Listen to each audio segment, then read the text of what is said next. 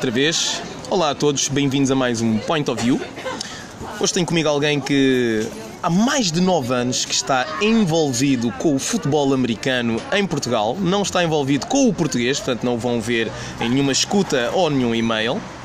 É alguém que jogou e treinou na equipa mais titulada em Portugal, os Lisboa Navigators.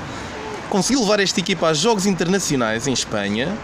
Já vai falar um bocadinho sobre isso. Não contente, sai desta equipe, pega noutra em Lisboa e pumba, campeão outra vez. Portanto, uh, fez deste aquilo que sabe fazer, uh, sabe fazer melhor. Uma equipa campeã recheada de campeões. É hoje selecionador nacional de futebol americano, comentador e analista da modalidade na Eleven Sports, profissional na área dos RH, do coaching. Ufa, André, apresenta-te. Olá. um, obrigado pelo convite. Uh, falarmos aqui um bocadinho sobre a minha experiência, sobre, não sei, aquilo que eu posso de alguma forma também dar aqui a este teu projeto. Vamos ver é e também tens aí o desafio que tens aí desse lado. Vamos ver, vamos ver. A ideia, André, aqui hoje era falarmos um bocadinho sobre ti, sobre as várias facetas que tu tens, mas uh, essencialmente vamos aqui desbravar um bocadinho esta curiosidade enorme sobre o futebol americano. Como é que ele aparece na tua vida? Consegues-nos fazer assim uma, uma cronologia? Já deves estar farto de fazer, não é? Sim. Uh, bem, o futebol americano apareceu assim um pouco por acidente. Uh, okay. Foi um convite que me fizeram para um dia experimentar e vou-te ser sincero, não gostei. Com que idade? tinha 17 anos na altura. Um, não gostei, não foi um primeiro contacto muito agradável. Na altura tive uma adolescência muito mais virada para uh, a área dos IT. Okay, olha, onde é que vieste parar? Uh, jogos de computador e tudo mais, não era, muito um, não era um adolescente muito ativo. Fui experimentar, não gostei, mas por insistência de um amigo meu acabei por ficar e 11, 12 anos depois, uh, um percurso onde tu apresentaste muito bem, uh, onde consegui alguns, alguns feitos interessantes, mas acima de tudo onde tive memórias e aqui alguns permitiu-me conhecer pessoas também inacreditáveis. E acho que é isso que é o mais importante uh, no final do dia, é, esse, é, durante esse percurso as pessoas que tu conheces e o que elas também te levam a, a conseguir. Pessoas, sempre, sempre, sempre as pessoas. Ainda um bocadinho aqui já nesta parte avançada da cronologia, foi assim que eu pelo menos montei aqui as minhas perguntas. Como selecionador nacional, alguém que há 12 anos não gostava disto, hoje acabas como selecionador, portanto só mostra a evolução que tiveste não só enquanto pessoa e também enquanto, enquanto adepto da modalidade, portanto imersaste mesmo, mesmo aí. Quais é que são os teus objetivos? Alguma vez tivemos uma seleção? Um, tivemos há dois anos a tentativa de fazermos o primeiro projeto da Seleção Nacional. Ok. Não correu bem. Um, os moldes não eram, na minha opinião, um, não havia uma, uma base que permitisse o crescimento da estrutura. Este ano aquilo que me foi proposto é de trabalharmos a base. As coisas não têm corrido como foram delineadas, não te vou estar aqui a, a iludir. Tínhamos um plano que não conseguimos uh, seguir, no entanto, temos tudo alinhado para conseguirmos alcançar aquilo que é o nosso objetivo nesta primeira fase de implementação, que é termos um jogo uh, internacional. internacional na altura do, do verão, um, junho, julho, agosto. Um, uh, vamos evitar o agosto, pronto, junho, julho, se tudo correr bem, uh, temos as coisas já aqui numa fase avançada, vamos conseguir ter o primeiro jogo que esse era o grande objetivo. A forma como chegamos lá não foi a forma como tínhamos pensado no início, mas lá está, durante o percurso aparecem barreiras, adversidade Normal. e temos que Normal, é isso que faz adaptar, nós, é? é isso faz de nós eh, empreendedores. Já tens alguma base de selecionáveis? Existe uma base de selecionáveis? Um, temos uma base de jogadores inscritos na, neste momento a competir na, nas duas competições que existem a nível nacional, a Liga Portuguesa de Futebol Americano, que já vai na décima edição, e o Campeonato Nacional de Futebol Americano, que foi um, um campeonato criado este ano em paralelo, okay. que um, é para equipas que têm menos recursos humanos, uh, tanto que é jogado na modalidade 9 contra 9 e não 11 contra 11. Uhum. por isso já temos aqui os jogadores que foram inscritos, que estão a competir. tenho feito um acompanhamento em termos de análise de vídeo e depois tenho o meu coaching staff que trabalha comigo e que vai-me também ajudar um, agora quando chegar a fase de termos aqui que escolher que jogadores é que vão representar as cores nacionais. Que idade é que tu tens, André? 29. 29, 29 anos. 29. 29 anos. Meu, eu acho isto espetacular. Eu acho isto espetacular. Como é que tu consideras o desenvolvimento deste desporto em, em Portugal, o futebol americano? Portanto, isto, já tens um campeonato que existe há cerca de 10. Tu jogaste neste campeonato desde o início? Sim, sim, desde o início. Desde o início, portanto, tu conheces uh, o esqueleto deste desporto em, em Portugal. Sim. Como é que tu consideras que ele se está a desenvolver? Eu, por exemplo, sou adepto de basquete. da NBA. Sport TV trouxe os esportes americanos todos para cá. Verdade, verdade. E, mas antes da Sport TV, já a NBA Action na RTP2 Sim. me fazia ser, ser fã do, do desporto. Mas eu sei, eh, embora não conheça, conheça a ti, conheço um ou outro, uma outra pessoa que também é em comum, que também tiveram no futebol americano, eu sei que há muitos adeptos, mas há pouca expressão disto cá fora. Eh, há muita gente que gosta de futebol americano, mesmo cá em Portugal, é engraçado. eh, a base de, de- de adeptos, mas há pouca expressão, quase ninguém fala disto. Porquê? Sim, é assim, acho que podemos olhar para aqui para dois prismas diferentes. O primeiro é realmente ah, o futebol americano em Portugal. Ahm, e ao longo dos últimos 10 anos tem tido um, aqui um percurso altos e baixos. Ahm, falta consistência, falta consolidar aqui alguns aspectos, falta melhor comunicação dentro da, da agora Federação. Ah, isso foi um, marco do ano passado, passámos da Associação para a Federação. Mas ainda falta aqui os clubes comunicarem, haver aqui órgãos que consigam isolar-se, jogadores, treinadores, dirigentes. Hoje em dia acabam por acumular as três funções. E isso não é eh, aquilo que nós queremos para, para o futuro do, do- do desporto em Portugal. Em paralelo, os adeptos da NFL, pronto, que hum, neste caso neste, e neste momento está na, na Eleven Sports, Uhum. onde existe uma grande legião de, de seguidores. Exatamente. exatamente. Um pouco como falavas, a, a Sport TV sem dúvida trouxe os esportes americanos, a NHL, a NBA, a NFL, eh, para Portugal.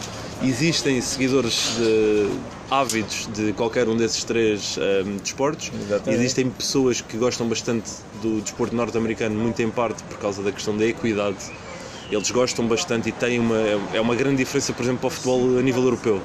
Ah, na- na- nos Estados Unidos é equidade.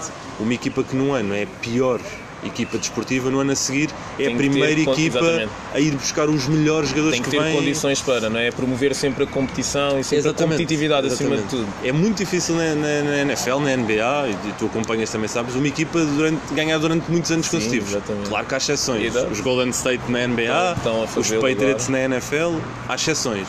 São os outliers. Mas Exatamente. a realidade é que, por norma, os desportos americanos têm muita equidade, promove competição e competição é o que atrai as pessoas, é o que mete as pessoas a ver desporto. Aqui acho que vai estar, eh, vai estar sempre com azar, André. Nem no futebol português, nem no futebol americano. Eh, Estou a brincar, esperemos que no futebol americano haja, vamos haja, essa, haja essa equidade. André, tu ganhaste quase sempre por onde passaste. O que me leva a perguntar: tu consideras-te um líder de pessoas?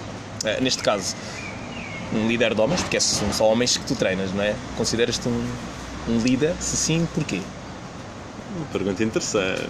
Ahm, sim, ah, considero-me um líder, considero-me alguém que é capaz de colocar uma equipa a trabalhar em prol de objetivos ahm, coletivos. Ahm, não ganhei sempre. Ah, acho que hum, ah, aqui há duas fases claramente no meu percurso. O primeiro nos, nos anos em que estive nos Navigators, em que durante ahm, tive oito anos na equipa, dois anos em Espanha a disputar o Campeonato Espanhol. Na altura não havia Liga Portuguesa e depois depois anos em Portugal em que ganhámos os ahm, seis anos não, desculpa, quatro anos eh, com os Navigators em ganhei quatro vezes o campeonato e depois saí para a nova equipa onde durante dois anos não ganhei, os Navigators sim continuaram a ganhar, ganharam os tais Ok, anos, ok. os seis anos consecutivos e depois nos Devils consegui ganhar dois campeonatos, mas neste meu último ano não ganhamos. E hum, talvez tenha sido o momento mais marcante na minha, e no meu- na minha carreira e no meu percurso, porque percebi que existe uma diferença muito grande entre paixão e propósito. E eu considero-me um líder apaixonado. Sou muito apaixonado por aquilo que faço e consigo contagiar. Mas acho que a paixão mascara algumas fraquezas que existem hum, nos líderes, nas pessoas que são apaixonadas por aquilo que fazem. E, e senti a necessidade de parar, de- com o treino de forma sistemática, hum, permanente, e ter aqui este gap year, em que continuei ligado porque acabei por aceitar o projeto da seleção num, num registro um pouco diferente, Uh, mas para tentar fazer aqui uma transição, porque acho que é muito importante um líder saber qual é o momento em que também tem que parar, tem que se auto-avaliar e, hum, e encontrar formas diferentes de se motivar, de motivar os outros uh, e de encontrar estímulos que Estás a encontrar outro ângulo para o teu point of view? Exatamente, Está, exatamente. está a resultar? Sentes que este gap year, como lhe chamas, está, está-te a trazer isso? Ou melhor, tu estás a ir ao encontro disso? que- que- que- Sim, sim, acho que sim. Acho que permitiu-me focar-me noutros aspectos, focar-me noutros desportos, fazer outro tipo de desportos, desportos mais individuais, um, continuar a, a experimentar coisas diferentes. Acima de tudo, procurar pessoas uh, noutros desportos e, no, e, com outras competências que sejam bem melhores do que eu e, e acho que rodear-me dessas pessoas, aprender com essas pessoas, uh, vai-me tornar eventualmente, ou há de me levar a um caminho um, que seja aquele que eu procuro e não sei muitas vezes, uhum, porque nós muitas uhum. vezes não sabemos. Não sabemos que caminho é que queremos seguir, sabemos qual é que não queremos e, e isso já é um caminho. Isso é uma uh, característica si nossa dos millennials. Podemos não saber o que querer, mas sabemos exatamente aquilo que aquilo não queremos. Que não queremos, é, é, verdade, é, é verdade. Por isso acho que sim, este tentar ser uh, um desafio diferente, por vezes uh, incompleto, porque estava habituado a ter ali aquilo sempre seguro, saber o que é que estava a fazer e agora às vezes não sabia, uh, mas acho que faz parte do processo. Acho que faz parte deste, acho, sim, Eu acho que tu estás num bom caminho, como disseste bem, rodear-nos de pessoas que são entendidas por nós como sendo melhores e que nos fazem crescer é sempre o melhor caminho para, para nos descobrirmos e descobrirmos o que é que estamos aqui, o que é que estamos aqui a fazer. Eu sou um adepto um grande adepto da felicidade, como tu sabes. Sou uma pessoa que tenta procurar sinais de felicidade em tudo o que faço, em tudo o que mexo, em todas as pessoas que impacto e acredito que tu, tu também. Eu vejo-te um bocado assim, sempre na procura da, da valorização, do reconhecimento, da, não da simplicidade, mas do minimalismo nas coisas, de, de captares a essência. O que me leva a perguntar, André, como é que se encontram sinais de felicidade num desporto de caráter tão violento. Eu hoje aqui já estou a dar a minha opinião. Eu, eu acho o futebol americano espetacular, mas jamais jogaria. Tenho medo de morte do. E atenção, o basquete também é um desporto bastante violento. Mas as pancadas e isso tudo assusta-me. E depois de veres também, obviamente, o, o filme, o Concussion, Sim. e descobrirmos a.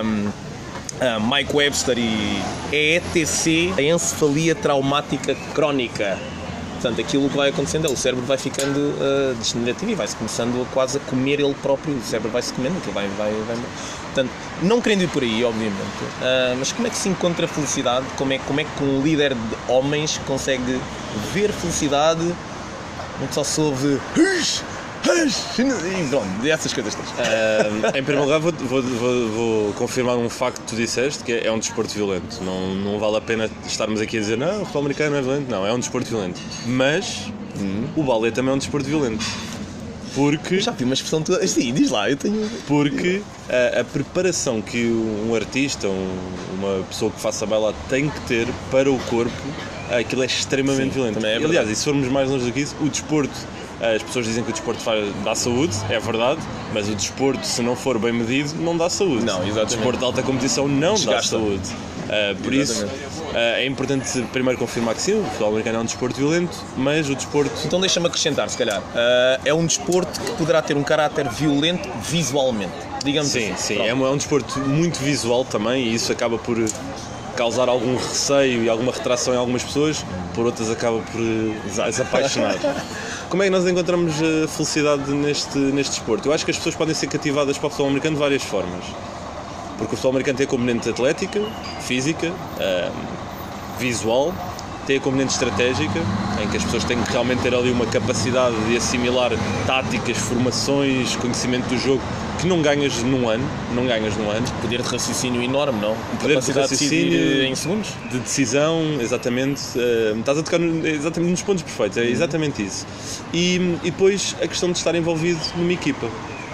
Eu tive ao longo do meu percurso várias pessoas que acabaram por me influenciar enquanto treinador, enquanto jogador, mas tive um treinador que foi o coach Anthony Skinner, com quem trabalhei durante 3, 4 anos nos Devils Uh, ele, ele, está no Canadá, mas trabalhava connosco em forma remota. Okay. Vinha a Portugal ocasionalmente uh, e acabou por ceder aqui um papel muito de meu mentor e de me passar bastante conhecimento do ponto de vista técnico, tático, mas acima de tudo sobre aspectos da vida. E um, uma coisa que ele disse que eu nunca me esqueci é: uma equipa de futebol americana é como uma alcateia é como uma alcateia. Nós temos, uh, temos que ter o alfa, tem que ter, temos que ter quem dá orientação ao grupo, temos que ter alguém que faça a disseminação das ideias do alfa para o, para o grupo. Uhum. Quando digo alguém, podem ser várias, várias pessoas. E depois têm todos que perceber que cada um deles tem um, um papel dentro da equipa. Que cada um deles é essencial para a equipa. Um numa proporção maior do que outros, mas que sem uh, o elemento mais uh, fraco, eu não gosto de ter a palavra fraco, uhum. nem forte, mas o elemento mais fraco, vamos dizer assim, com menos papel, um papel menor relevo, é tão importante no final das contas como a pessoa que está lá à frente e dá sempre a cara. Por isso, o sucesso acaba por ser uma consequência de todas estas uh, componentes dentro de uma equipa e isso genuinamente a mim é o que me faz trazer felicidade. Não é as vitórias, não é as taças, é sentir que consigo envolver numa equipa todos no processo que é uh, aquilo que nós estejamos a, a, querer alcançar como um todo e sentir que todos eles sabem que têm um papel de relevo e que todos são preponderantes para isso. É bué da nice ouvir, te vou deixar dizer. Isto não dá para ver, mas eu estou a olhar para ti e estou a sorrir porque realmente meu, tu és mesmo apaixonado a falar sobre isto e é, é admirável, eu vou, vou já dizer, é admirável, até porque estamos a falar de um desporto, corrijo-me se estiver errado, isto ainda está em amadorismo ou já existe, já é semi-profissional? Ainda está na, na, fase amadora, sim. Portanto, tens mesmo que te agarrar a algo sensorial, a algo que vale mais sim. do que tu, maior do que tu, sim, uh, sim, para, para, para conseguires tirar ou encontrar os pequenos sinais de felicidade aqui, até porque se calhar nem tens campo certo, não sabes se vais ter assistência. Seguros existe? Sim, sim, sim. Bom, sim. Isso, é mandatório, isso é mandatório. É mandatório. Mas pá, boa explicação. Um, eu mesmo assim, não gostando da ideia de experimentar futebol americano, sentir-me uh, tentado a ir só por causa desta explicação. Vou-te já dizer. Isso é bom, isso é bom saber. E, e, e, só para complementar, posso dizer também que também tive, tenho, tive um jogador com quem, com quem estive que ele tinha 40, 45 anos. Uh tem sete filhos. Sete filhos. Português? Português. Isso sete faz lembrar os caverdianos. Sete eh? filhos.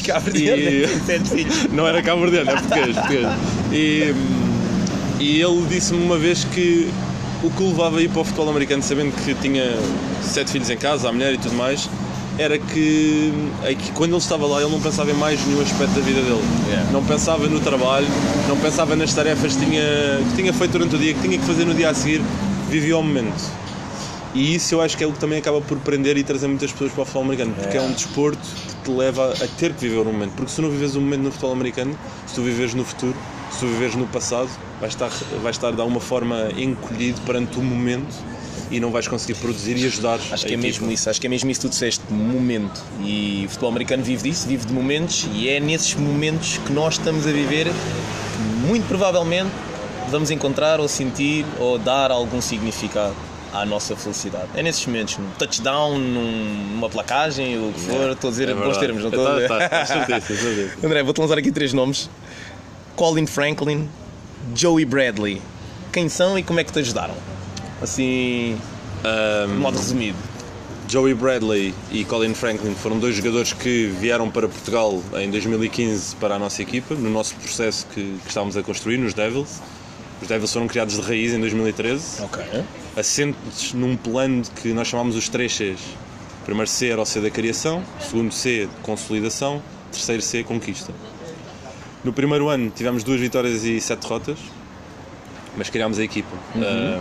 criámos uma boa base. Criação. Segundo ano, consolidámos a equipa, tivemos a introdução do tal coach Anthony Skinner, deu-nos muita ajuda um, numa, numa teórica, mais... prática, tudo, veio Exatamente. consolidar. Distante, não estava presente. Terceiro ano, fomos buscar o Colin Franklin e o Joey Bradley, dois jogadores que tinham um know-how e uma experiência que não existia em Portugal. A nossa equipa foi para um patamar desportivo que eu não acho que tenha havido em Portugal antes, nem houve depois. Okay. Um, Até porque eles... o background destes homens era ex-NFL. É sério. E é um background sério, sim. E ex-college uh, football. É? Exatamente. É? O Joey jogou a nível de college, uh, o Colin jogou a nível da NFL. Com o Colin tenho uma história gira. Em 2012 fui ver um jogo em Londres, um, os Tampa Bay Buccaneers e os uh, Chicago Bears. Foi de onde ele veio, Tampa Bay. Onde o Colin estava uh, no relevado e nunca na vida pensei que passado 3, 4 anos eu ia estar com o Colin na equipa. Espetáculo! E tu podes me perguntar o que é que eu ensinei ao Colin. Do ponto de vista técnico e tático, eu não ensinei nada. Ele é que me ensinou muito. Claro. Uh, mas acredito que a, a, vinda dele para cá trouxe-lhe tanto. E sei, porque ainda hoje falo com ele e claro. somos. Uh, uh, não somos próximos unha e mas somos. Vivemos momentos que nos vão sempre. São companheiros. Vão-nos sempre deixar ligados, como a todos os elementos da equipa, para sempre. E, hum, e acho que ele ter vindo para a equipa foi também para ele muito importante. E hoje em dia ele já não joga, está no, nos Estados Unidos uh, ligado à música, que é a grande paixão dele, sempre foi. Engraçadíssimo. O Joey Bradley joga pela Europa, já esteve na Polónia, Espanha, este ano vai para a Finlândia. Muito bem. Por isso também foi bem. um bom percurso para ambos. Vou-te largar aqui mais dois, mais dois nomes. Miguel Valente. Ouvi dizer, corrijo-me, uh, que este foi o primeiro jogador a ser contratado para o estrangeiro, ou seja, ele é um assalariado do futebol americano fora de Portugal, isto é verdade. Foi, mas a experiência não correu como, como era suposto. Ok. Uh, o Miguel foi jogar para, para a Finlândia, foi o primeiro jogador uh, português a ter assim, um relevo maior a Uhum. nível europeu. Um, a experiência depois não, não correu como era suposto. Ok. Hoje em dia olho para, para essa situação e penso que se calhar poderia ter feito algo mais para, para o Miguel. Talvez. Era a segunda pergunta que eu te ia fazer, como é que isso te fazia, como é que te fez sentir, mas, mas Sim, continua, fez-me, continua. por um lado fez-me sentir, claro, extremamente orgulhoso, porque eu sei que o Miguel trabalhou muito para aquilo, era o grande eh, objetivo dele na altura, eh, mas acho que ele não foi devidamente preparado. E aí tenho a minha cota à parte de se calhar não ter eh, realmente noção de como é que o poderia ter preparado de outra maneira. O próprio Miguel, se calhar, hoje em dia já é mais maduro, também se teria preparado de outra maneira, maneira. mas ah, é, é uma pessoa muito especial, o Miguel, e ainda hoje somos, somos amigos. E, e, e foi uma experiência que ele teve e que Achas foi que se boa. calhar ali naquele momento poderias ter dado um step up? Como é que se chama o, o teu treinador? Ah, Coach Anthony Skinner? podias ser o Skinner do Miguel ou achas que vendo agora à distância Talvez, poderias talvez. ter sido? Talvez, de alguma sim, maneira. sim. Acho que de outra forma, acho que vendo as coisas de outra forma, sim, poderia ter tido aqui um papel mais, ou pelo menos gerir as expectativas, porque as expectativas, Muito importante. ah, como o Eduardo Carreira, que foi alguém com quem, com quem eu criei os Devils, ah, me disse uma vez, esta também nunca me esqueço, é expectations are the mother of all fuck-ups. E, Mesmo. E a verdade é, é Mesmo, que acho mesmo, que mesmo. ali houve demasiadas expectativas colocadas no Miguel, pelo Miguel, por toda a gente à volta dele, e depois não houve a capacidade de saber gerir isso tudo. No entanto, Exatamente. é uma experiência e ele faz com isso aquilo que ele entende que é melhor, e eu acho que ele fez eh, aquilo que para ele foi melhor. E hoje em dia hum, já não joga, mas tem outros, outras ambições, outros sonhos, outras vontades, e, e continuamos amigos, por isso. Espetáculo. E este nome, Jazz Furtado, ouvi dizer que era o melhor running back da liga.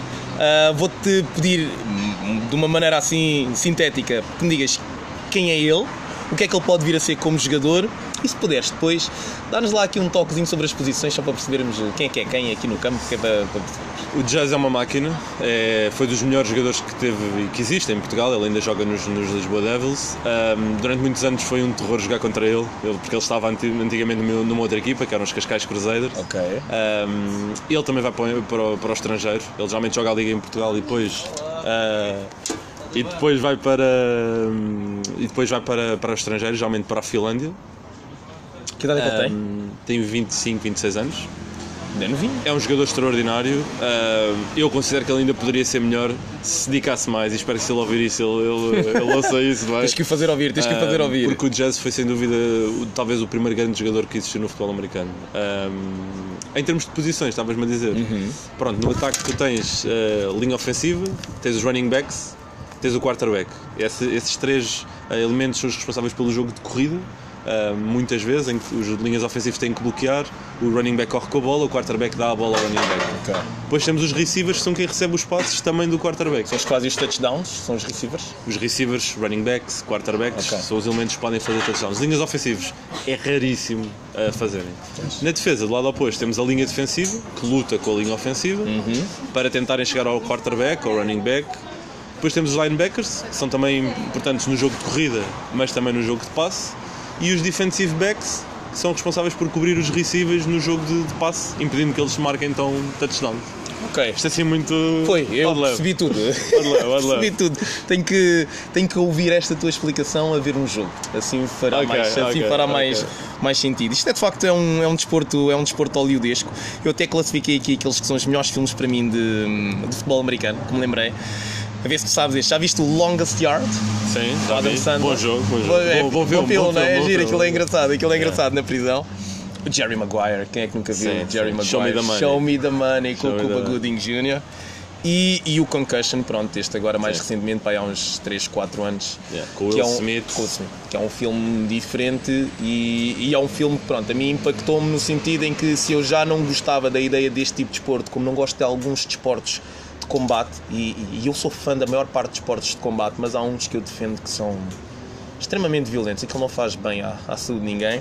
Mas não perdendo aqui o fio, este foi um, foi um filme que também entrou, também entrou na minha, no meu imaginário, um bocadinho por causa disso, por, eu não acredito que a ideia seja estragar um desporto que tanta gente gosta e que tanta economia movimenta, mas trazer um bocadinho dessa, pá, desse cuidado.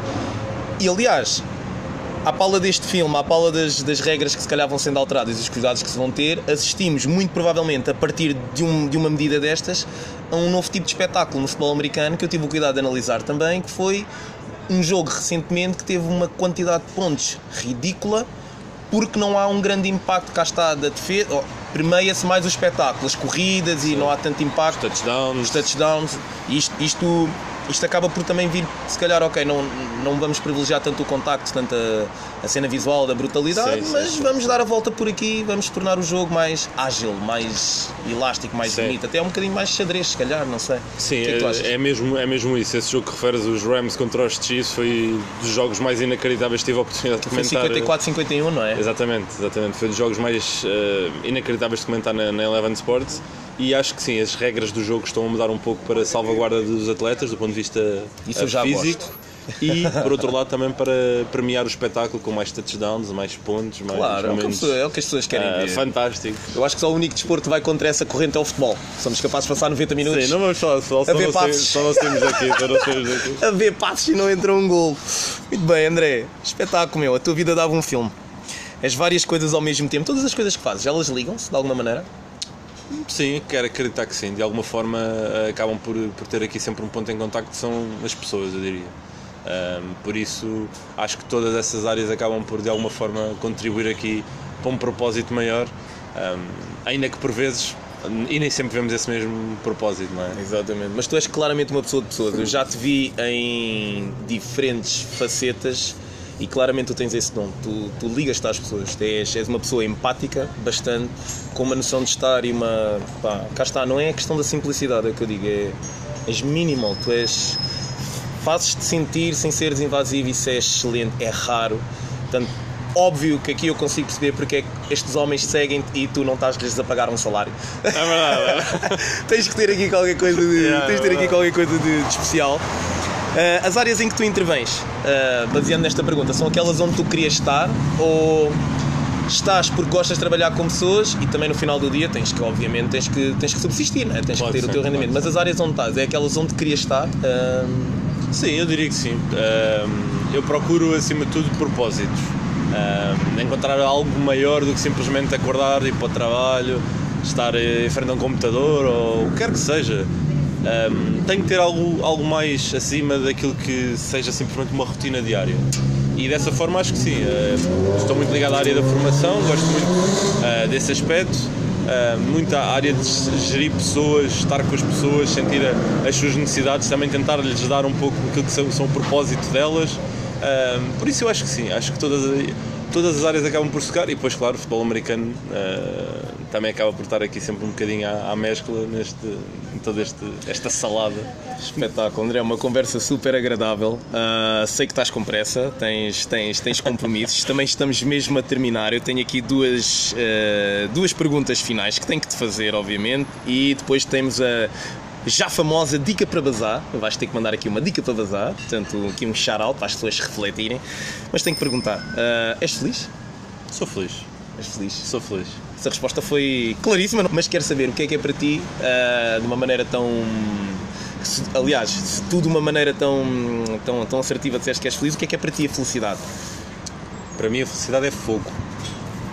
Para mim, a felicidade é fogo, é ser capaz de um, ah, constantemente ter uma chama e, e, fazer com que essa chama não só nos leve onde, onde nós queremos levar, podemos imaginar uma espécie de balão quente, vá, um balão de ar, de ar quente, mas acima de tudo também consigamos também contagiar um, as pessoas que, que, estão à nossa volta e, e de alguma forma uh, também levá-las a atingir os seus propósitos e hum, a sua própria felicidade. Gosto, gosto dessa ideia. André, dica para bazar. Para fecharmos isto, qual é que é a tua dica para bazar? Dica para bazar, essa não estava à espera. Tu apanhas sempre um pessoal assim de Tem que ser. surpresa. Tem que ser. Uh, não, acima de tudo tenho um propósito. Acho que é algo que no último ano tenho debatido muito. Paixão, propósito, o que é que é melhor, o que é que é pior. E acho que não existe melhor nem pior. Acho que a paixão é tão válida como, como um propósito, mas acho que no final do dia um propósito forte vai sempre bater a, a paixão.